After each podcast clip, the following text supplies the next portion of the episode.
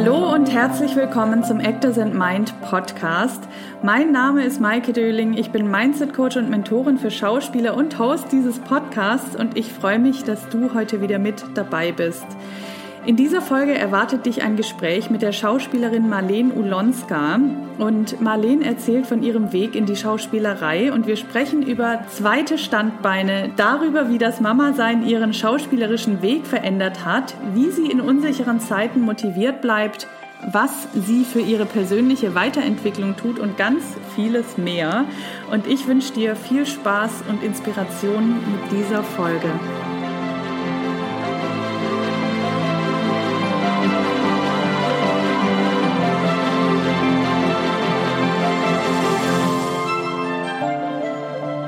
Freue mich heute, glaube ich, auf ein sehr erfrischendes Gespräch mit der Schauspielerin und Sprecherin Marlene Ulonska, die schon seit, schon seit einigen Jahren im Geschäft ist, sowohl auf der Bühne als auch in Film und Fernsehen und als Sprecherin. Liebe Marlene, ich freue mich sehr, dass es geklappt hat. Ich bin ganz gespannt, was wir hier heute alles von dir erfahren werden. Herzlich willkommen im Podcast. Vielen Dank für die Einladung, liebe Maike. Ich freue mich auch sehr auf unser Gespräch. Bin auch gespannt, wo uns das hinführen wird. Ja, magst du dich mal einmal selber vorstellen? Ja, also ich bin Marlene Olonska, ich bin Schauspielerin, Sprecherin. Ich habe äh, in Rostock an der Hochschule für Musik und Theater studiert, war dort fünf Jahre engagiert, bin dann für zwei Jahre nach Zittau gegangen und äh, seit 2009 bin ich freischaffend und äh, habe so überall gearbeitet, von Cottbus über Greifswald, Neubrandenburg, Neustrelitz, Saarbrücken, ähm, habe auch unterrichtet an der Schauspielschule in Saarbrücken, an der privaten, bin dann 2014 nach Berlin gezogen und habe dann versucht, jetzt mehr Film, Fernsehen da Fuß zu fassen. Theater ist jetzt sozusagen gerade nicht auf meiner Prioritätenliste ganz oben, möchte ich aber irgendwann auch wieder machen, aber wie gesagt, im Moment dann eher doch Film, Fernsehen und Sprechen. Mhm. Und okay, da kommen wir gleich zu. Fangen wir mal ganz vorne an. Wie kamst du zur Schauspielerei? War das dein Kindheitstraum oder bist du da eher durch Zufall drauf gestoßen? Wie fing das alles an? Also ich würde behaupten Zufall, aber Klassenkameraden von mir, also die eine, die behauptet, ich hätte in der ersten Klasse schon gewusst, dass ich Schauspielerin werden möchte. Ich kann mich daran nicht erinnern, aber sie ist fest, felsenfest davon überzeugt, dass das so war. Und äh, in meiner Erinnerung war ich eigentlich erst 15, als das Ganze so anfing. Ich bin durch Zufall dahin gekommen, dass ich ins Theater gekommen bin. Dann habe ich erfahren, oh, man kann Praktika hinter der Bühne machen. Dann habe ich ein Praktika an der Maske gemacht. Dann habe ich ein Praktikum noch bei dem Kostümbild gemacht. Dann wurde ein Schülerclub gegründet. Da meinte man, ach Mensch, Marlene, wäre das nicht was für dich? Und ich habe mir das dann angeguckt, bin hingegangen und habe Feuer gefangen. Und dann hat mich das Theater nicht mehr losgelassen. Dann habe ich wieder durch Zufall erfahren, dass man das Ganze auch ähm, beruflich machen kann mit Vorsprechen und Studieren. Und habe mich da sozusagen erkundigt und dann ging das alles so sein, oder es nahm dann so alles seinen Lauf. Dass ich dann auch irgendwann Vorsprechen war und Schauspielschule und äh, Festengagement und dann, wie sich dann das Leben so weiterentwickelt. Mhm. Hast du lange vorgesprochen oder ging das so quasi, du hast dich beworben und dann warst du da drin? Tatsächlich ging es schneller als gedacht. Also ich bin nach dem Abitur, bin ich ähm, als Au-pair in die Staaten gegangen mhm. und hatte so gedacht, okay, dieses Jahr Auszeit gönne ich mir, um zu überlegen, was ich tatsächlich machen möchte. Ob es dann vielleicht doch eher Medizin wird oder Jura oder doch Schauspiel. Und eigentlich hatte ich schon längst, glaube ich, vom Bauch her die Entscheidung gefällt, was es werden soll. Mhm. Habe dann von dort aus meine Bewerbungsunterlagen mir zuschicken lassen und habe dann die ersten Bewerbungen von dort aus losgeschickt bei, den, bei vielen Schulen hatte ich die Fristen schon verpasst und dann gab es gar nicht mehr so viele Vorsprechen. Tatsächlich äh, hatte ich in dem ersten Jahr drei Vorsprechen und bei einer Schule hat es tatsächlich gleich geklappt. Und das war, war klasse. Ja, cool. Und okay, dann bist du danach auch, hast du, glaube ich, vorhin gesagt, relativ schnell dann auch direkt ins Engagement. Ne? Also das war ein fließender Übergang dann. Das heißt, ja. du hast mit Theater angefangen und kam das Sprechen auch direkt dazu und das Drehen oder wie, wie lief das? War es erstmal nur Theater? Nur Theater. Drehen ging gar nicht, weil unsere Chefin damals äh, kein Freund davon war, das irgendwie parallel zu machen. Also wenn, wenn die Leute Drehanfragen haben, ist das, hat das meist nicht geklappt, weil man nicht freigekriegt hat. Weil Theater ist eigentlich Leibeigenschaft, so wie ich es kennengelernt habe.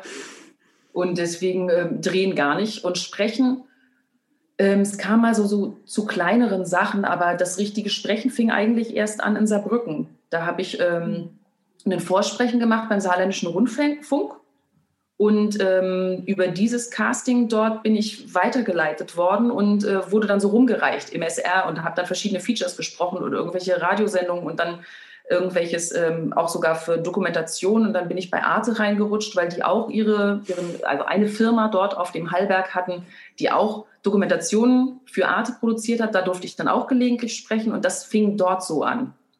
Mhm, spannend. Und wie kamst du dann zum Drehen auch?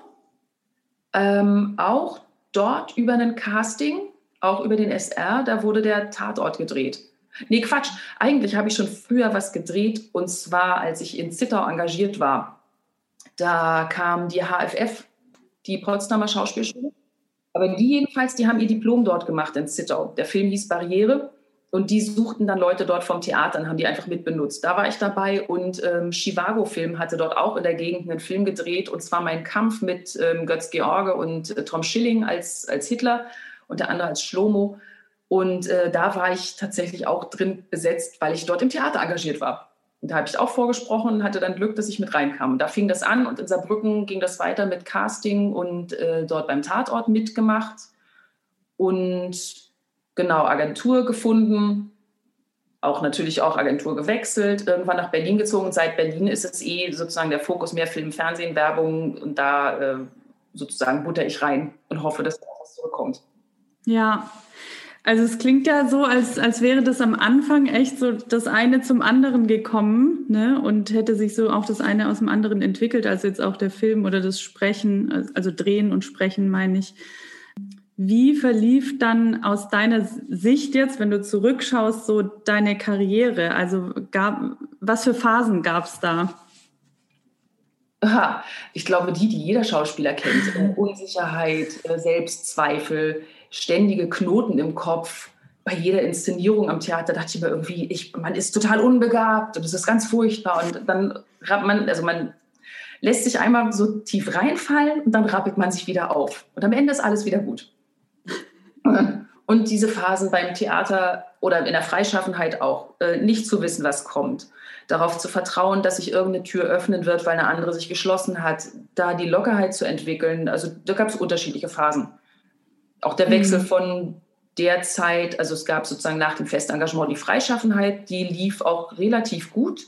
Also ich konnte zum Beispiel jetzt meine Arbeitslosenzeit über einen langen Zeitraum strecken und dann war das aufgebraucht und dann hatte ich überlegt, äh, entweder Hartz IV oder Selbstständigkeit. Das war, war eine große Entscheidung. Ich auch äh, tat mir oder habe ich mir ganz schön schwer getan mit der Entscheidung. Aber mittlerweile geht es mir ganz gut damit, dass ich mich selbstständig gemacht habe mhm. Und meine Freiheit genießen kann, weil früher hätte ich immer behauptet, ich bin ein absoluter Ensemblemensch und kann nicht ohne. Und mittlerweile äh, finde ich das so schön, über meine Zeit entscheiden zu können und selber zu entscheiden, was ich machen möchte mit meiner Zeit. Das ist alles Lebenszeit. Mhm. Das finde ich gerade total spannend. Was, was war das für eine Entscheidung zwischen Hartz IV und Selbstständigkeit? Also was waren da die Gedanken? Na, das eine in diese absolute Abhängigkeit und dieses nackig machen müssen vor einem Amt und als Bittsteller dazustehen, obwohl ich ja sozusagen viel arbeite und arbeiten will, aber auch das doof finde, dass mir dann mein Geld, was ich verdiene, weggenommen wird von diesem Regelsatz. Oder also irgendwie war es mir alles zu viel und dachte, ich will das gar nicht. Ich will mhm. nicht zu einem Amt müssen, wo jemand anders seine schlechte Laune an mir auslässt. Mhm.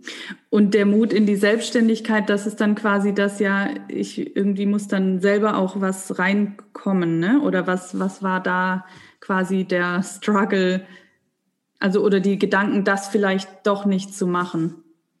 Naja, ich dachte, dass ich schon, ich kriege das schon irgendwie hin, mich zu finanzieren und die Miete zu finanzieren. Da brauche ich jetzt nicht das Amt dafür. Das ging eher äh, um die Sache mit den Versicherungen. Ah.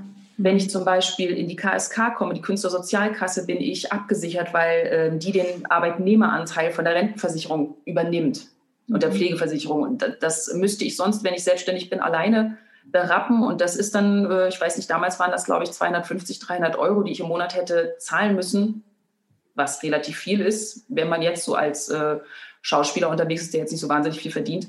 Mhm. Also so das. Oh, jetzt habe ich den Faden verloren.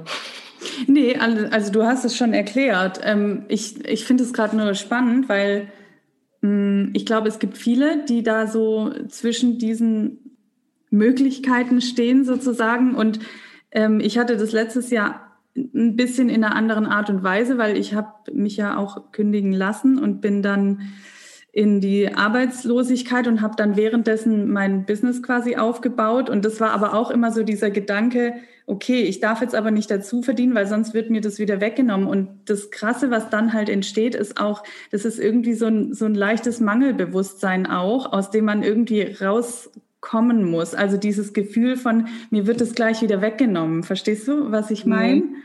Und da, davon dann wegzukommen und zu sagen, okay, und jetzt, jetzt springe ich, jetzt, also ich habe dann auch den Gründerzuschuss gekriegt, ne? Und dann zu sagen, okay, und jetzt gehe ich aber los, ich gehe jetzt raus aus der Arbeitslosigkeit und jetzt geht's aber halt auch nur noch vorwärts. Mhm. Ja, weil man kann sich halt auch so ein bisschen dann noch zurücklehnen in der Arbeitslosigkeit.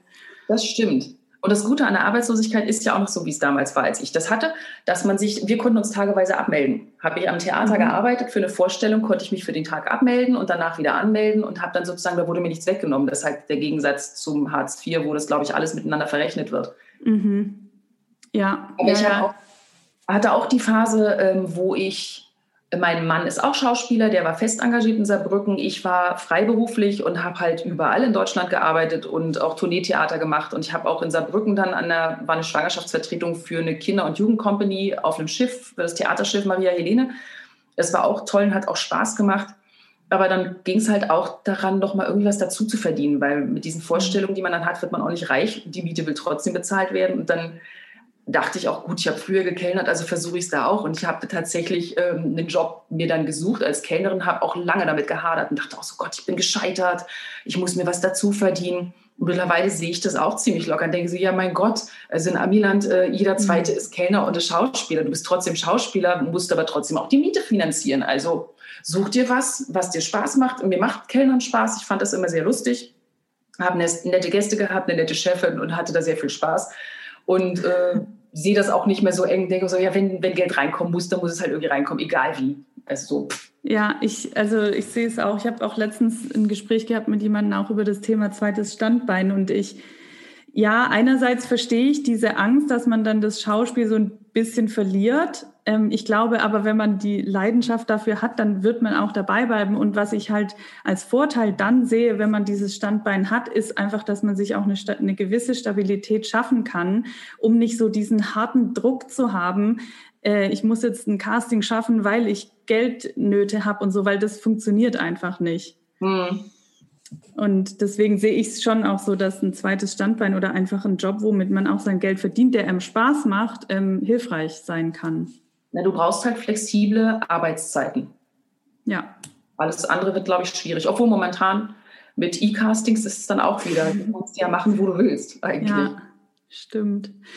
Und du bist ja auch Mama, wie ja. ich weiß. Was hat sich dadurch für dich verändert, beziehungsweise Gab es da auch irgendwie Ängste? Wie kann ich dann danach wieder einsteigen? Ist es dann vorbei? Hattest du solche Gedanken? Wie war das für dich? Also verändert hat sich, glaube ich, eine ganze Menge. Aber für mich war von vornherein schon klar, dass ich, glaube ich, erstmal dem Theater fernbleiben werde. Hm. Weil das einfach, es, es rechnet sich nicht.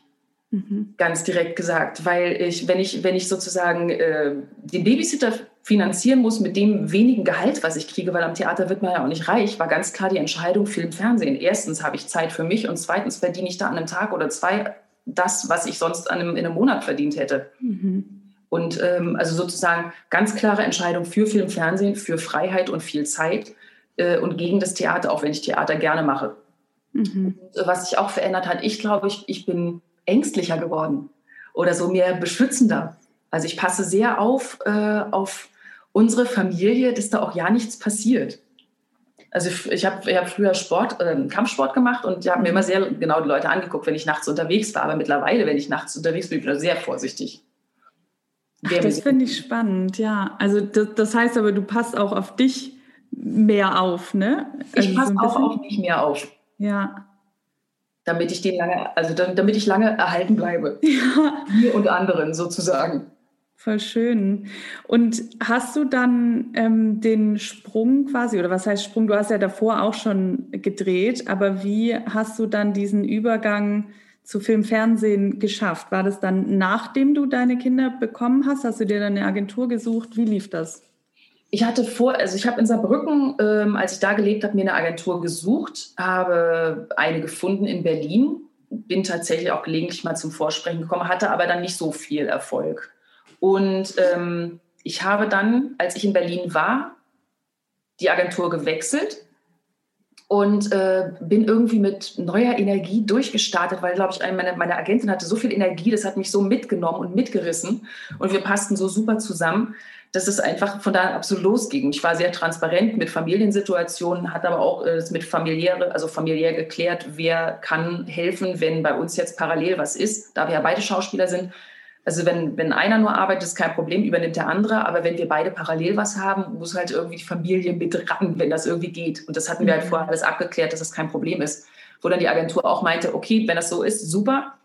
Und ich glaube, die haben ziemlich schnell gemerkt, dass, dass das gut funktioniert mit mhm. Zuverlässigkeit und mit äh, Rückmelden, weil oft ist es ja so, dass Leute so verpeilt und verplant sind, dass sie kriegen einen Anruf und melden sich ewig nicht. Und dann ist die Casting-Situation schon längst passé. Mhm. Und ich war da, glaube ich, immer sehr fix und dann gab es wieder den nächsten Agenturwechsel. Das ist dann auch wieder eine Veränderung gewesen, ähm, die, die gar nicht von mir ausging, sondern einfach, weil meine, meine Agentur damals gesagt hat, sie macht so ein Sabbatjahr und möchte mhm. sich rausnehmen. Dadurch bin ich dann sozusagen, sie hat mir geholfen, eine neue Agentur zu finden, was auch toll war. Aber natürlich fand ich es auch schmerzhaft, diesen Abschied zu haben, mhm. weil wir super funktioniert haben. Ja. Aber meine neue Agentur ist auch toll und die sind großartig im Verhandeln. Das könnte ich nie erreichen, was die machen. ist echt irre. Ach, schön. Ja, ähm, wann war das dann, dass du angefangen, 2014 hast du am Anfang gesagt, ne? 2014 bin ich nach Berlin gegangen und ähm, ich war in der Agentur in meiner ersten, ich glaube seit 2009 oder 2010, also mhm. so ein paar Jahre war ich bei denen und ich glaube, 2016 bin ich in die, in die nächste Agentur und 2019 in die dann. Mhm. Also so mehrere Wechsel. Ja. Was war für dich so dein, dein äh, oder gibt es irgendein Film- oder Dreherlebnis, was dir so voll in Erinnerung geblieben ist, was du nie vergessen wirst? Ähm, Nee, das sind einfach so viele Situationen manchmal, wenn man so denkt, oh mein Gott, jetzt stehe ich mit denen da und die so, so uns an, denke so, yay! Nichts anmerken lassen, cool bleiben. Aber so innerlich denkt man so, yeah! Ich bin auch hier, wo alle anderen hinwollen. Richtig. Und das sind so diese kleinen Momente, wenn man so am Set steht und denkt so, krass. Mhm. Gibt es einen Kollegen oder eine Kollegin, von der du ja, von der oder von dem du was gelernt hast, was du so für dich mitgenommen hast? Ja, unterschiedliches. Also es gibt Kollegen, wo ich denke, wow, es ist schon toll, wie gut die vorbereitet sind, wie diszipliniert die sind und äh, denke so, ah ja, funktioniert gut. Oder die anderen Kollegen, die sehr gute Laune verbreiten und dadurch ein, ein schönes Klima schaffen mhm. und aber trotzdem dann wieder, wenn es ans äh, Action geht, sehr auf den Punkt sind und sehr konzentriert sind. Also das sind so Sachen, die gucke ich mir dann schon ab. Mhm. Also ja. ich gucke gern. Gucke auch gerne ja. zu, wenn die Kollegen spielen. Ja, finde ich auch. Also es ist, ich bin ja jetzt zwar nicht, nicht so oft, nicht mehr so oft am Set oder so, aber ich war auch letztens bei Freunden am Set und durfte was ganz Kleines spielen und das war für mich irgendwie auch voll cool, mal wieder an so einem Set zu sein und einfach das ganze Geschehen zu beobachten und auch meine zwei Kumpels zu beobachten, weil ich die schon seit 15 Jahren kenne und so begleite und wir eigentlich so unsere ganze Schauspielzeit miteinander verbracht haben und auch miteinander gelernt haben und so. Und jetzt sehe ich die da, wie die ihr eigenes Projekt umsetzen und denke mir so, krass. Und das war irgendwie voll schön, die auch bei der Arbeit zu beobachten. Und ich finde, man lernt da sehr, sehr viel im Beobachten. Das stimmt. Ja, deswegen äh, kann ich das sehr gut nachvollziehen. Es macht eh auch Spaß. Also ich könnte mich auch stundenlang in einen Kaffee setzen und Leute angucken. Ich finde das mhm. herrlich. Ja, ich auch. ähm, jetzt zum Thema Castings und Vorsprechen. Äh, ich meine, letztes Jahr waren wahrscheinlich sehr viele E-Castings. Wie gehst du an Castings ran? Wie ist das für dich? Macht dir das Spaß? Ist es eher Routine oder ist es auch irgendwie mit Stress verbunden? Wie, wie ist diese ganze Vorsprech-Casting-Situation für dich? Unterschiedlich. Also Stress ist es, wenn es auf einmal viel Text ist und man sehr wenig. Zeit hat und man noch tausend andere Termine hat und denkt so, oh Gott, wann mache ich das? Spaß macht es zum Großen und Ganzen oder im Großen und Ganzen schon. Mhm. Routiniert auch. Ich ähm, versuche das möglichst locker zu nehmen und mir nicht darüber Gedanken zu machen, was sie möglicherweise sehen wollen. Also ich glaube, das habe ich bestimmt am Anfang gemacht. Mittlerweile ist mir das ziemlich egal. Und ich mache einfach, ähm, ich versuche mir eine schöne Zeit dabei zu machen. Mhm. Und irgendwie zu gucken, dass ich dabei Spaß habe. Und dann gucke ich es mir an. Wenn ich mich amüsiere, dann, dann schicke ich es auch los. Ja, oh, das finde ich einen schönen Gedanken. Und wenn du, genau, wie machst du dich davon los, von diesem Gedanken, ähm, was man vermeintlich sein muss oder wie das, also dieses Denken, wie die das vielleicht haben wollen. Wie machst du dich davon los? Naja, indem ich mich eigentlich eher auf die Szene konzentriere, was das, was das für eine Szene ist. Hm. Also so, ähm, manchmal sind es auch so, so Szenenbeschreibungen, die man dann irgendwie nachspielen soll, wo ich mir denke, wie denn? Ich habe weder dieses noch jenes noch das. Also denke ich, okay, das gehen wahrscheinlich sind es die Gesichtsausdrücke, die sie dann haben wollen, möglichst vielfältig. Okay, dann arbeite ich das halt ab. Mhm. Und äh, im besten Falle bastel ich mir eine Situation, die das alles erfüllt. Ja, ich glaube auch ganz ehrlich, dass diese Angaben, klar muss man einiges schon beachten oder sollte es beachten, aber dass es dann letztendlich halt doch ein, eigentlich auch so wie so ein Leitfaden ist, den man nutzen kann, aber trotzdem sollte man ja seine eigene Kreativität da reinbringen. Aber es hat halt auch sehr viel mit den Anleitungen zu tun. Manche sind tatsächlich so, dass es spielbare Situationen schon gibt, die vorgegeben werden, manchmal aber gar nicht. Da kriegt man das Endergebnis vom Spot, wo man denkt, okay, das ist, so soll es aussehen, verstehe ich. Keine Ahnung, wie ich das jetzt machen soll, ohne dieses ganze technische Equipment und die Kollegen und wie auch immer. Ja. Also es ist immer nachdem, wer das Casting so losschickt. Da kommen sie ja, ja, ja, das stimmt. Und ich glaube, es ist auch nochmal ein Unterschied zwischen Werbung und äh, Film, Fernsehen, oder? Wie siehst du das? Kann ich nicht so wirklich beurteilen, weil ich für Film, Fernsehen noch gar nicht so viele Castings hatte, weil die meisten Castings, die ich habe, sind für Werbung. Mm. Ja. Und diese Rollen, die kleineren Rollen, die werden eher über das Band besetzt, was man so hat. Mhm. Mhm. Und äh, für große Rollen habe ich jetzt einmal vor ein paar Jahren ein Vorsprechen gehabt, aber seitdem auch nicht, weil man, da muss man erst irgendwo sein. Du musst erst irgendeine Hauptrolle haben, damit du die Hauptrollen-Castings kriegst. Scheinbar. Mhm. Mein Ziel für dieses Jahr, Hauptcast. Yes. ähm, du hast ja letztes Jahr aber schon ein paar Sachen gedreht, also auch ganz gute Sachen, wie ich finde. Das heißt, die Sachen wurden dann übers Band besetzt. Ja. Wie oft ähm, erneuerst du dein Material? Es ist jetzt nicht so, dass ich ein Demoband habe, was ich ständig schnipsel und neu bearbeite. Es ist eher so, dass ich Ausschnitte, wenn ich tatsächlich Material habe von irgendwas, was ich gedreht habe, dann kommt das mit äh, auf die Datenbank. Hm. Und da, ich mache jetzt nicht ein Band, wo alles Mögliche drin ist an Ausschnitten, sondern man hat selber die Auswahl, kann sich das angucken oder das oder das oder das, zumal es mit den Vita-Einträgen zum Teil auch verlinkt ist. Und da hat man dann eher die Möglichkeit, sich selber das anzugucken. Ja, stimmt. Also wenn ich Material habe, was man zeigen kann, weil es irgendwie einen Mehrwert hat, dann kommt das da auf die Datenbanken und sonst eher nicht. Mhm. Auch kleine Sachen, die packe ich da einfach gar nicht rauf. ja, stimmt, aber ich habe ich hab mir auch dein Material angeguckt vorher und du hast ja auch so ein paar Sachen jetzt aus der Corona-Zeit dann, ne, von dieser ähm, Macht, Mut und so. Das fand ich, ja, das finde ich schön. Also ich meine, das ist ja die Möglichkeit, ich meine, früher als wir, ich angefangen habe und bei dir auch, da musste man das ja alles noch auf dem DVD brennen oder so. Und jetzt ist es halt, es ist so einfach, das immer auszutauschen oder so, oder ne, was Neues mit dazu das stimmt. Ich habe hab mich jetzt auch mit einem Kollegen unterhalten gehabt. Äh, wir haben, also ich hatte aufgeräumt, habe dann auch so ein DVD-Cover gefunden und meine Vorlage dafür von, dem, von der Vita, wo du denkst, ah ja, ja, ja, so habe ich das gemacht damals. Mhm.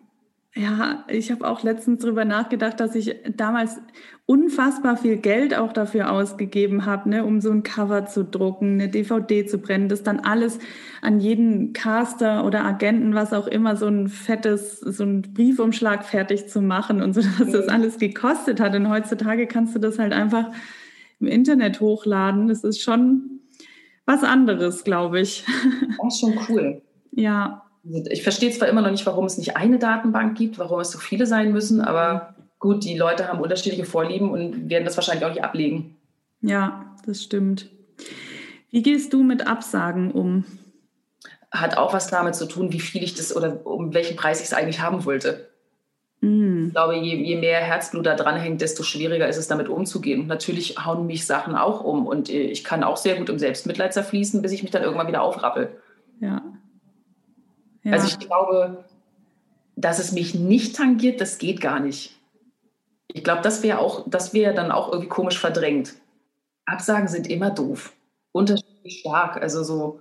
Ich glaube auch. Also ich meine, ja, Absagen sind immer doof und ich finde es aber eigentlich auch ganz interessant, wie du gerade gesagt hast, es kommt darauf an, wie sehr man das wollte. Weil manchmal merkt man auch im Nachhinein, also ich hatte auf jeden Fall schon Castings, wo ich erleichtert war, dass ich es nicht gekriegt Ja, die kenne ich auch. Und ja, aber natürlich, es gibt, es gibt definitiv auch welche, wo man ähm, hart getroffen ist dann. Aber ich glaube, ja, ich glaube, es ist einfach dann der Prozess hinterher, wie man ähm, dann auch sich da wieder rauszieht, sage ich jetzt mal, oder da ja damit umgeht halt hinterher und es nicht zu lange mit sich rumträgt. Es ist und bleibt ein Lernprozess, dieses mhm. ganze Leben in diesem Beruf, weil ständig irgendwas Neues passiert und man verändert sich und man geht mit Absagen anders um oder man sucht sich. Momentan habe ich das Gefühl, ich suche mich gerade selber und äh, weiß nicht, ob das Midlife Crisis ist oder ob das Corona ist oder was auch immer ist so, wo ich denke, okay, ich versuche gerade achtsamer mit mir zu sein. Ich äh, mache seit Anfang des Jahres tatsächlich täglich Meditation. Hätte mir das jemand vor fünf Jahren gesagt, hätte ich denen einen Vogel gezeigt.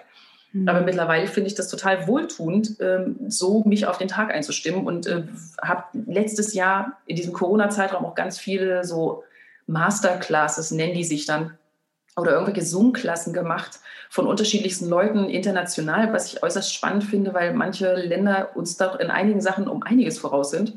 Mhm. Und es war sehr spannend und viel gelernt und auch was Zielsetzung angeht oder Social Media, da kümmere ich mich zwar noch nicht so drum, aber das kommt dann auch noch mit auf die Liste der To-Do-Sachen. Also so sehr spannend, was man so alles mitnehmen und lernen kann und was ich dann hoffentlich in diesem Jahr auch für mich anwenden kann, zumindest ein paar, paar Sachen von den Sachen, die ich so gelernt habe.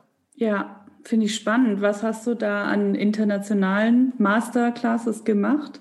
Ja, zum einen bin ich über die Gruppe gestolpert bei Facebook Get Inspired. Mhm. Die haben so Table Reads gemacht, also so Lesungen, die haben halt Drehbücher gelesen.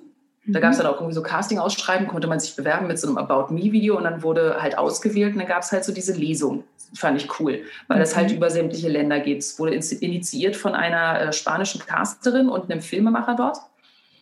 Und dann gab es äh, Backstage ist ja so eine Theaterzeitung in Amiland, mhm. wo es dann auch, äh, die machen ganz viel und da bin ich äh, auf Heidi Dean gestoßen, die macht Social Media for Actors oder Marketing for Actors. Mhm. Und die hat auch so einen YouTube-Kanal, wo du ganz viel lernen kannst, wie das alles funktioniert und worauf du dich konzentrieren solltest, wie viel sollte privat sein oder was, damit du dich nicht verzettelst mit dem, was du alles postest, dass es mhm. irgendwie eine Strategie hat. Mhm. Die macht halt auch Klassen, die habe ich jetzt nicht belegt, aber man kann sich halt, wenn man Zeit hat, und Muße hat, diesen ganzen Kanal angucken von oben bis unten und lernt eine Menge. Und ja. ähm, dann gibt es halt Schauspielleute, die irgendwelche Klassen machen. Die wollen letztlich ihren Kurs verkaufen, aber auch in diesen ähm, Klassen lernst du schon eine Menge, wie die irgendwie ihr Jahr abschließen oder mit welchen Zielsetzungen sie reingehen, was so Visualisierung angeht von dem, wie du dein perfektes Leben haben möchtest.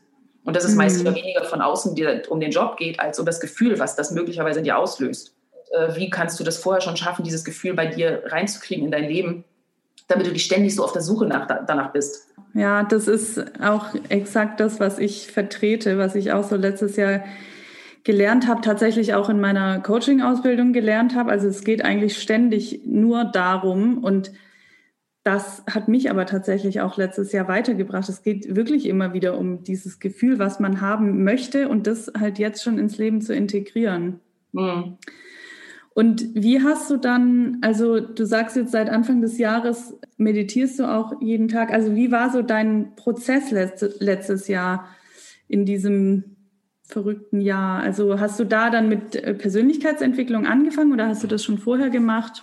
Also ich habe halt immer, immer Sport gemacht, egal in welcher Stadt ich war. Und das, das war jetzt äh, bedingt durch Corona so, zu Hause fällt mir das echt schwer, mich dann aufzuraffen. Also ich habe das dann mitunter auch gemacht, aber das ist äh, ja nicht so leicht. Momentan funktioniert es aber ganz gut, weil ich meditiere und danach merke ich einfach, okay, ah, da knackst es, da knirscht es, also mache ich was. Ist jetzt nicht so intensiv, als würde ich jetzt eine, eine Stunde lang Bauch, Beine, Po oder sowas machen. Mhm. Und äh, ich, Gott, ich habe früher Horoskope gelesen, aber ich glaube, in jedem Horoskop, egal welches du liest, ähm, steht was drin, wo du dich wiedererkennst. Deswegen mhm. würde ich das jetzt nicht als Persönlichkeitsentwicklung bezeichnen. Und ähm, ich weiß, ich bin durch euch, durch den Podcast darauf gestoßen mit diesem Human Design und fand es irgendwie spannend. Dachte, mhm. ah, das ist auch was, wo ich mich mal reinknien könnte, weil es klang ganz interessant. Ja. Ich bin da noch nicht so weit, ist alles noch am Anfang. Ja, ja, das hat mich tatsächlich letztes Jahr auch echt erstmal, also umgehauen im Positiven, aber also das hat für mich ganz viel verändert, auch so einfach an Bestätigung, wer, also was ich schon so immer in mir gefühlt habe, wer ich eigentlich bin, wohin ich will, wo ich aber nicht so richtig dazu gestanden habe irgendwie. Also das ist mir dann erst aufgefallen, als ich das so alles gelesen habe. Ich habe mich dann da so ein bisschen reingearbeitet und das auch so ein bisschen in mein Business tatsächlich integriert. Genau, aber jetzt habe ich auch den Faden verloren. Ich wollte irgendwas anderes noch fragen. Ich, es, bleibt, es bleibt ja irgendwie schwierig, finde ich, irgendwie so bei sich zu sein, zu wissen, wer man ist und auf seine innere Stimme zu hören, finde ich. Also mir fällt das schwer. Mhm. Ich bin da immer noch sehr auf der Suche, mein, mein Stimmchen nicht zu überhören, weil es doch manchmal sehr leise scheint. Ja, ich weiß, was du meinst. Also es ist bei mir schon auch, mal klappt es besser, mal weniger, aber es ist so, ich, ich glaube, so den Grund, also die Stimme ist auf jeden Fall jetzt da, weil ich hatte Zeiten, glaube ich, da war sie gar nicht da. Da wusste ich so gar nicht mehr, wo, wo das eigentlich, also was heißt gar nicht da? Ich glaube, das gibt's nicht, aber sie war sehr, sehr, sehr klein, weil ich gar nicht so richtig wusste oder überhaupt nicht so den Raum aufgemacht habe, wo ich eigentlich hin will in meinem Leben. Also das war vielleicht so vor drei, vier Jahren. Da hatte ich irgendwie kein, kein Ziel. So. Und jetzt habe ich eins und deswegen ist halt die Stimme, auch größer als damals natürlich. Mhm. Und wenn ich mir den, die, also ich habe auch Zeiten, wo ich dann unfassbar viel zu tun habe und irgendwie dann wieder in Stress komme oder so. Und mittlerweile kann ich mich aber dann, kann ich das wahrnehmen und dann bewusst sagen, okay, und jetzt nehme ich mich mal kurz raus und komme mal wieder zu mir und atme und meditiere, was ich auch aber jeden Morgen mache und ja, wenn es halt sehr stressig ist, dann versuche ich halt die Entscheidung zu treffen, mir einfach mehr Zeit für mich zu nehmen, um mich wieder damit zu verbinden. Mhm. Genau. Aber wie kam, jetzt weiß ich meine Frage wieder, wie kam das, dass du gesagt hast, du möchtest achtsamer mit dir oder mit deinem Leben umgehen? Ich glaube, letztes Jahr war es so, dadurch, dass dann alles geschlossen war und die Produktionen alle abgesagt haben oder sich alles verschoben hat, war ja dann für Schauspieler nicht viel zu tun. Sprechtechnisch sind auch sämtliche Aufträge weggebrochen und es gab halt nichts. Und man war halt komplett mit meiner Familie zu Hause. Und dann irgendwann ging es wieder los und man hatte die Hoffnung, wow, äh, Besetzungen, die vorher standen, die werden sich bestimmt lösen. Dann hast du die Chance und landest in irgendwelchen Filmen, wo du vorher nie äh, auf dem Radar gewesen bist von den Leuten. Hat nicht funktioniert. Dann gab es diese Castings, äh, man musste aus einem Haushalt sein. Perfekt, zwei Schauspieler in einem Haushalt, das klappt bestimmt. Auch da passierte nichts. Und dann äh, bist du auf Insta und folgst Leuten, wo du denkst, oh, tut mir nicht gut. Weil wenn man ständig, jeder postet so, wie gut es ihm geht und wie toll es ist und man tut dieses und jenes und ist da am Set und macht dieses und jenes. Und da ich mich dann selber dabei ertappt habe, wie ich mich so ständig vergleiche und irgendwie deren Erfolg sehe und denke, boah, ich habe nichts, weil man macht sich ja dann selber immer klein, obwohl man vielleicht auch an einer Position ist, wo andere auch gerne wären. Und ähm, da habe ich einfach gemerkt, dass mir das nicht gut tut. Also mhm. habe ich geguckt, wie schaffe ich es in diesem Leben einfach für mich glücklich zu sein mhm. und mein Ding zu finden, ohne dass ich mich davon abhängig mache, dass äh, Hans äh, Lieschen Müller dieses macht und Fritz macht das, sondern einfach, ja, sollen sie, ich mache halt meins, auch gut. Ich glaube, das ist so wichtig, was. Ja ganzen Klassen jetzt auch gelernt, dass das so wichtig ist, bei sich zu bleiben und seine Einzigartigkeit zu feiern und im Prinzip darauf zu vertrauen, dass wenn du sozusagen mit dir im Reinen bist und zu dieser Einzigartigkeit stehst, dann werden auch die Rollen zu dir kommen, die wirklich nur wie Faust aufs Auge auf dich passen. Und dann sind das halt nicht 75 im Jahr, dann ist es vielleicht nur eine, aber die passt dann wenigstens. Dann nehme ich die doch lieber mit. Das ist so wichtig, was du gerade sagst. Und ich nehme mich da auch nicht raus, ne? weil ich habe auch so Phasen, wo ich anfange, mich zu vergleichen. Ich hatte auch vor ein paar Wochen, habe ich auf einmal bei Instagram so ein paar Coaches entdeckt, die was ähnliches machen wie ich. Und ich dachte dann auch so, oh Gott, oh Gott, jetzt ähm, äh, habe ich Konkurrenz und so. Und im nächsten Moment dachte ich so, Nein, Mann, das sind ganz andere Menschen als ich. Die haben eine ganz andere Geschichte als ich. Die, die sind auch, das waren auch Männer so, wo ich dachte, die Menschen, die mit mir arbeiten wollen, die werden zu mir kommen. Ich kann sowieso nicht die ganze Welt retten, so ungefähr. Aber das ist weit, dass du das so schnell erkennst. Bei mir dauert das oft länger. ja, aber du wirkst jetzt schon relativ reflektiert, finde ich auch. Also ähm, ja, ich fand es total wichtig, was du gerade gesagt hast, mit dem, wenn man wirklich dazu steht, wer man ist und das rausarbeitet, dann führt auch, ich habe gestern ein Gespräch geführt auch zum Thema Sichtbarkeit. Wenn man wirklich dazu steht, wer man ist, ne, was wir gerade gesprochen haben, dann und, und wirklich das auslebt, was auch so in einem ist, an, an Leidenschaft und für den Beruf und so weiter, und weiß, warum man das eigentlich alles tut und sich mit dem verbindet, dann führt kein Weg dran vorbei, sichtbar zu sein. Deswegen äh, ja, kann ich das nur unterstreichen oder unterstützen, was du da gerade gesagt hast. Wie setzt du dir denn Ziele? Also so eine Strategie, die ich jetzt so gelernt habe. Ja. Äh, man sollte sich ein großes, großes, großes Ziel setzen, was total utopisch ist. Denn äh, wenn man sich ein realistisches Ziel setzt, werden die Schritte auch dahin immer sehr klein sein. Und wenn ich ein utopisches mhm. Ziel habe, sind die Schritte wahrscheinlich viel, viel größer. Ich werde das Ziel vielleicht nicht erreichen, aber was ich dorthin auf dem Weg erreiche, ist wahrscheinlich mehr, als äh, was passiert wäre, wenn ich ein realistisches Ziel gehabt hätte. Und ähm, so, so ein unrealistisches Ziel habe ich jetzt nicht, was irgendwie 15 oder 20 Jahre im Voraus liegt. Aber ich habe zumindest mir Ziele gesetzt für das Jahr. Mhm. Dass ich irgendwie so auf da steht drauf, also wirklich, das ist ähm, aufgeschrieben, was ich will. Mhm. Dass es sozusagen für mich auch wirklich sichtbar ist und vielleicht auch ins Universum rausgeht. Ähm, und dann soll man es eigentlich runterbrechen auf die Monate und auch auf die Wochen und die Tage. Also das habe ich jetzt nur so mittelprächtig gemacht, weil ich einfach über viele Sachen überhaupt keine, da habe ich gar keinen Einfluss drauf, ob ich irgendwelche mhm. Castings kriege oder sonst was. Aber ich versuche zumindest irgendwie produktiv zu sein und mache halt jeden Tag was oder nehme mir das halt morgens auch vor, was will ich heute erledigen. Sei es, was weiß ich, Datenbank-Einträge kontrollieren oder updaten oder Fotos ändern. Sei es, ich mache, äh, was weiß ich, wenn ich weiß, ich habe ein Casting, weiß ich, okay, heute mache ich das. Dass man irgendwie jeden Tag das Gefühl hat, ich mache was, was mich diesem Ziel näher bringt. Ja, ja, das finde ich auch einen schönen Gedanken. Und was ich da noch hinzufügen kann, ist, also das mit den großen Zielen sehe ich genauso.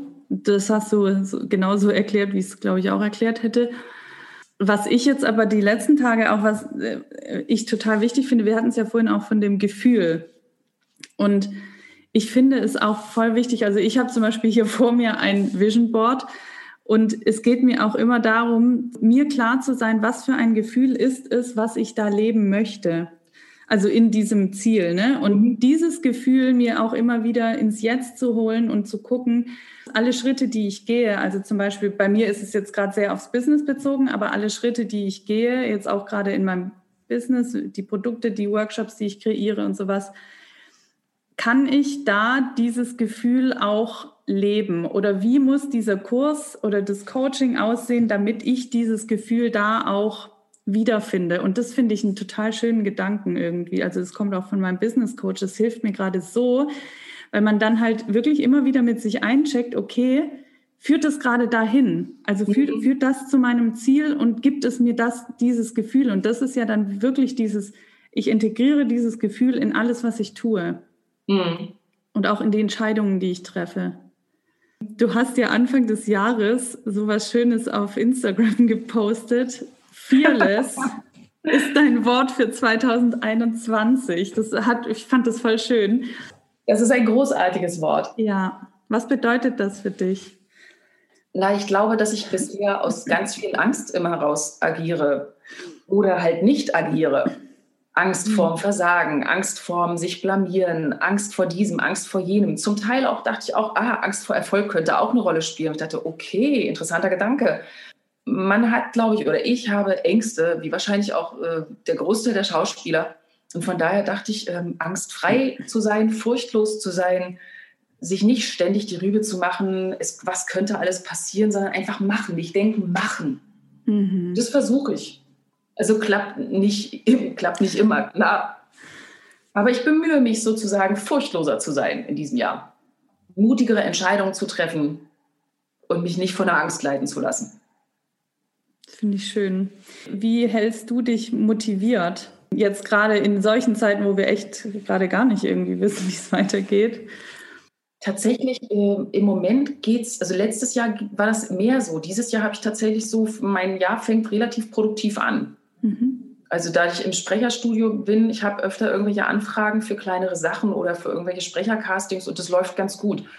Und äh, von daher bricht mir das gerade alles nicht so ein und macht mir nicht so viel Angst. Irgendwie weiß ich, dann wird schon irgendwas kommen. Und mhm. drehtechnisch, ich habe keine Ahnung, ob da dieses Jahr was kommt, was kommt. Ich werde sehen. Ich hoffe es sehr. Aber ja. so motiviert. Ich glaube, ich bin versuche gerade mehr bei mir zu sein und mich zu finden und dieses Gefühl, was ich gerne haben möchte, zu mhm. finden und zu suchen und irgendwie festzuhalten. Ja. Diese, weil ich, ich bin auf der Suche nach so einer Art Gelassenheit, Leichtigkeit. So, dass man sich so zurücklehnen kann, einfach sagen, puh, läuft. Ja. Das ist das Gefühl, was ich gerne hätte. Sehr gut. Das finde ich, das gefällt mir. Wenn du jetzt heute, ich weiß nicht, wie alt du bist, aber wenn du jetzt der, der jungen Marleen, die gerade so anfängt mit, der, mit ihrer Schauspielkarriere, vielleicht auch äh, gerade anfängt mit der Schauspielschule, was mit auf den Weg geben würdest, was wäre das? Zweifel nicht, einfach machen, nur Mut und glaub an dich. Mhm. Ich, ja, genau, das ist gut. Glaub an dich. Glaubst du an dich, glauben auch die anderen an dich. Oh ja. Aber wenn du nicht an dich glaubst, warum sollten es die anderen tun? Mhm. Und ja, ich glaube auch ganz ehrlich, jeder, der irgendwie mit diesem Beruf angefangen hat, der hat, der hat irgendwo in sich drin diesen Glauben an sich. Sonst würde er wahrscheinlich gar nicht damit anfangen. Ich glaube nur, wir dürfen diesen oder alle dürfen diesen Glauben größer werden lassen. Ja, ich glaube, man lässt sich so wahnsinnig schnell einschüchtern. Ich hatte auch vorne was gehört, da ging es um, um äh, Gehälter und Verhandlungen. Ich denke, ja, man macht sich so klein, weil wir sind ja so wahnsinnig dankbar, dass wir unseren Job ausüben dürfen. Und ähm, natürlich gibt es da keine Gehaltserhöhung, weil es überhaupt kein Budget drin. Und denkt so, mhm. ja, aber ich bin es wert.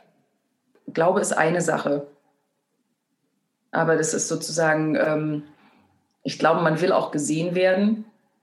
Und äh, man darf sich nicht so klein machen. Das passiert halt so schnell. Mhm. Weil man ist ja sozusagen dankbar, man hat jetzt endlich das Engagement bekommen, man hat jetzt endlich den Drehtag, man hat jetzt dieses oder jenes. Also ähm, ja, dann genieße ich das mal. Und nein, es ist nicht wichtig, wie viel Geld ich dafür kriege. Ich mache es auch für Oma. Ich habe letztens irgendwas gehört, ja, ähm, wenn du Schauspieler bist, dann lass dich auch dafür bezahlen, sonst bist du halt ein Praktikant. Mhm. Oh Gott, ja, wie wahr. Stimmt ja. Du, musst halt gucken. Du kannst natürlich kannst du so Sachen für Ome machen, mache ich auch. Hat aber was damit zu tun, sind es spannende Projekte, sind es Leute, die ich toll finde, wo ich denke, habe ich Bock drauf mitzuarbeiten oder ist es verschwendete Lebenszeit? Mhm. Weil ich mein Material hinterherrennen muss, weil die gar keinen Plan haben und das Material auch eher so ist, dass man denkt, hm, naja, ich, ich weiß nicht, ob ich es für mein, mein Demoband benutzen kann. Ja, das ist echt, das ist ein sehr schönes Bild. Ja, wenn du dich nicht bezahlen lässt, dann bist du ein Praktikant. Es ist, es ist so. Also natürlich, es sei denn, wie du gerade gesagt hast, es ist ein Projekt, was man wirklich unterstützen möchte. Aber es fiel mir auch jahrelang sehr schwer, weil ich hatte das als ähm, in Rostock, da habe ich angefangen, Schauspiel äh, zu machen und da bin ja da im Theater engagiert gewesen. Wenn man da auf Wohnungssuche war und man sagt Schauspieler, ah, mh, als ich nach Zittau gegangen bin, war das so, oh Wahnsinn, was, Schauspieler, wie toll. Mhm. Also sehr unterschiedlich. Mhm. Und in Rostock war das eher so, Schauspieler, mh, hm, die also, also dieses bunte Volk, äh, haben kein Geld und sind asozial. So war so der Gedanke. Und man fühlte sich selber so schäbig als Schauspieler. Ja, interessant, oder? Ja. Und es war sozusagen schwer, sich das zu erarbeiten und stolz darauf zu sein, ich bin Schauspieler. Und was ich auch wichtig finde, was du gerade gesagt hast, sich das auch zu erlauben, es wert zu sein. Ich glaube, das steckt bei vielen auch noch so im Untergrund. Also ich glaube, ich habe mir das früher auch nicht wirklich erlaubt. Ich auch nicht. Ich habe, glaube ich, auch nicht gut verhandelt. Deswegen bin ich so dankbar für meine Agentur, die das macht. Aber ich ja. habe über das Sprechen tatsächlich. Also ich habe sozusagen mein Lehrgeld bezahlt, habe Jobs gemacht ähm, für wenig Geld mit Auftraggebern, wo man dachte, ui, hohe Anspreche, aber nichts bezahlen wollen. Und im Gegensatz dazu andere, die total easy waren und gut gezahlt haben. Da lerne ich halt auch, okay, was mache ich, was mache ich nicht. Ich habe am Anfang auch mir die Nächte um die Ohren gehauen, war dann nachts im Studio und habe dann bis nachts irgendwas bearbeitet. Mache ich alles nicht mehr. Mein Wochenende ist mein Wochenende. Wenn jemand am Freitag um 18 Uhr mir eine Anfrage schickt, ja, dann kann ich dem sagen, bis Mittwoch mache ich das Zeug fertig oder wann auch immer. Mhm. Aber dann werde ich das mit Sicherheit nicht am Samstag machen oder am Sonntag. Ja, ich, ich finde es immer ganz, also ich habe das tatsächlich auch, das genau das, was du jetzt gerade erzählst, auch in der Agentur gelernt. Also als ich da in der Agentur als Agentin, Casterin mhm. gearbeitet habe, ich habe auch eine Zeit lang wirklich alles gemacht, auch noch freitags um 23 Uhr. Und irgendwann habe ich gemerkt, also wie halt die Energie geht. Und das ist jetzt, was ich halt jetzt so für mich mitgenommen habe, es muss irgendwie ein Ausgleich stattfinden. Also, dass ich das Gefühl habe, die Energie, die ich reingebe, die kommt auch wieder zurück. Und oh. wenn das nicht stimmt, dann stimmt halt irgendwas nicht. Entweder habe ich dann zu viel gegeben oder ich bin nicht für meinen Wert eingestanden oder irgendwas. Und ja, ich glaube, da das ist wichtig, dass man da darauf achtet, dass man halt selber einfach seine Energie behält oder das zurückbekommt, was man reingibt. Na, meine letzten beiden Agentinnen, die waren auch so, dass sie sagen, Wochenende ist Wochenende. Die erziehen sich sozusagen ihre Leute auch drumherum und sagen halt, wenn du am Wochenende für mich eine Anfrage hast, nee. Mhm. Du kannst das gerne vorher mit mir klären, ab Montag wieder, aber ich finde es auch irgendwie anmaßend, dass jeder immer je, je ständig und zu jeder Zeit verfügbar sein muss. Ja, ja. Das ist auch ein absolutes No-Go, weil wo sollst du, wann sollst du auftanken, wenn du immer erreichbar bist und immer alles machst, wenn was kommt?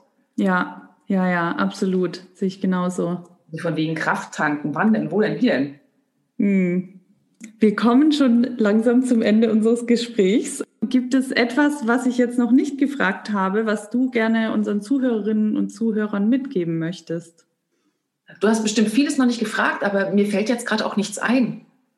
Außer ähm, bildet euch weiter, tut was für euch selber. Es war jetzt nicht auf Schauspiel bezogen, sondern lest Bücher, hört Podcasts, ähm, unterhaltet euch mit Leuten. So, dranbleiben und an sich selber glauben. Hm.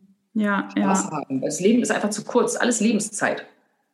Zeit ist wichtiger als Geld, habe ich auch neulich in einem Podcast gehört, wo eine Frau auch sagte, heutzutage ist mir meine Zeit viel wichtiger als das Geld. Und wenn, wenn wir Geld ausgeben, es erleichtert, mehr Zeit zu haben, klar, mache ich das. Mhm. Fand ich auch einen interessanten Gedanken. Weil die Zeit, die wir haben, ist endlich. Also mhm. liegt es an uns, was wir daraus machen. Das ist ein schönes Schlusswort. Wo kann man dich aktuell sehen oder hören? Sehen, also wahrscheinlich in Mediatheken tatsächlich. Da mhm. gibt es immer schön bei der, das ist ZDF, glaube ich, bei der ARD oder nee, im RBB lief gerade die Heiland. Da darf ich als Richterin durchgeistern, gelegentlich. Ähm, sprechtechnisch, die Sprechersachen, die ich zu tun habe, sind eher für Firmen. Die wird man nicht hören. Mhm. Also so, wer weiß, es gibt einen, einen Radiotatort, den man, glaube ich, auch finden kann, der lachende Tod, aber sonst äh, die anderen Sachen sind eher, eher irgendwelche Firmen, Telefonanlagen. Ja. Also genau, wenn man bestimmte Leute anruft, könnte man mich hören. das ist geil. ja, schön. Aber ähm, man wird ja auch irgendwo mir ist was eingefallen. Und zwar ja. ähm, Lutetia Stubbs. Im Lockdown haben wir sozusagen, mein Mann und ich, ein, äh, mehrere Hörbücher aufgenommen. Lutetia Stubbs, Herz aus Stein. Und mein Mann hatte noch der, der, die Beerdigung. Und dann haben wir noch zusammen der Kleckser gemacht. Also er hat gelesen und ich habe bei den Dialogen verstärkt. Also wir haben die ganzen Dialoge gemacht. Und mittlerweile habe ich dann mit mir zu dritt gesprochen. Da war ich dann Inga, Barbara und Lutetia. Ach krass. Das hat sehr viel Spaß gemacht. Und wo, wo kann man das irgendwo finden? Ähm, man kann das googeln. Äh, bei Audible, glaube ich, müsste das sein. Also ich habe das zumindest letztens gegoogelt. Zwei von den Büchern sind schon veröffentlicht, eins noch nicht, das letzte. Mhm. Und ich glaube, eine Hörprobe ist drauf, da hört man mich aber nicht. Ich bin dann halt nur, wenn man das ganze Buch dann hat, da bin ich dann zu hören. Ach schön, das finde ich ja cool. hat auch sehr viel Spaß gemacht. War sehr ja. lustig. Ähm, wenn man, also man wird ja sicher auch irgendwo wenn man jetzt sehen will, wo du dann aktuell irgendwann in drei, vier Monaten oder in einem Jahr zu sehen bist, wo kann man dich finden? Wenn jetzt auch jemand vielleicht dir Fragen stellen will, die mit in Kontakt treten möchte mit dir, wo ähm, findet man dich?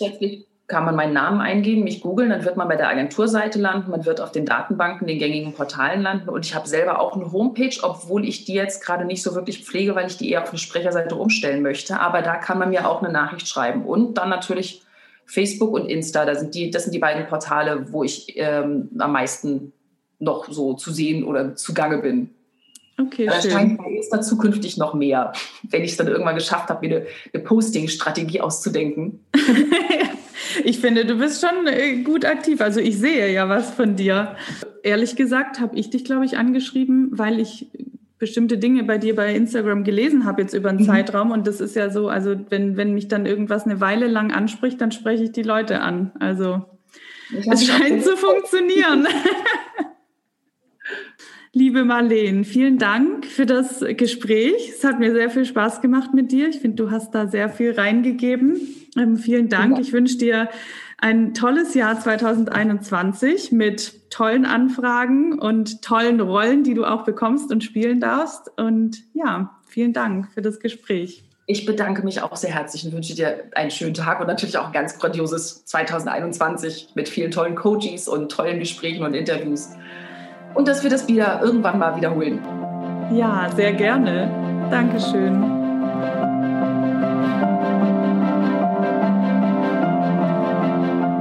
Ich hoffe, du konntest auch heute wieder etwas für dich und deinen Weg aus dieser Folge mitnehmen und kannst noch mehr an dich glauben, als du es sowieso schon vorher getan hast. Wir würden uns auf jeden Fall sehr über dein Feedback freuen, das du uns gerne bei Instagram unter dem Post zur heutigen Folge hinterlassen kannst oder auch als private Nachricht. Und alle Links zu Marleen und mir findest du wie immer in den Show Notes. Außerdem würde ich mich natürlich freuen, wenn du den Podcast bei iTunes mit 5 Sternen und einer positiven Rezension bewertest, denn jede Bewertung zählt und du hilfst mir und uns dabei, diese Inhalte an noch mehr Menschen zu verbreiten, die auch Inspiration und Motivation auf ihrem Weg brauchen. Ich danke dir an dieser Stelle sehr fürs Zuhören, für den Weg, den du gehst, für den Mut, deinen Träumen zu folgen und ich freue mich, wenn du auch bei der nächsten Folge wieder mit dabei bist. Alles Liebe, deine Maike.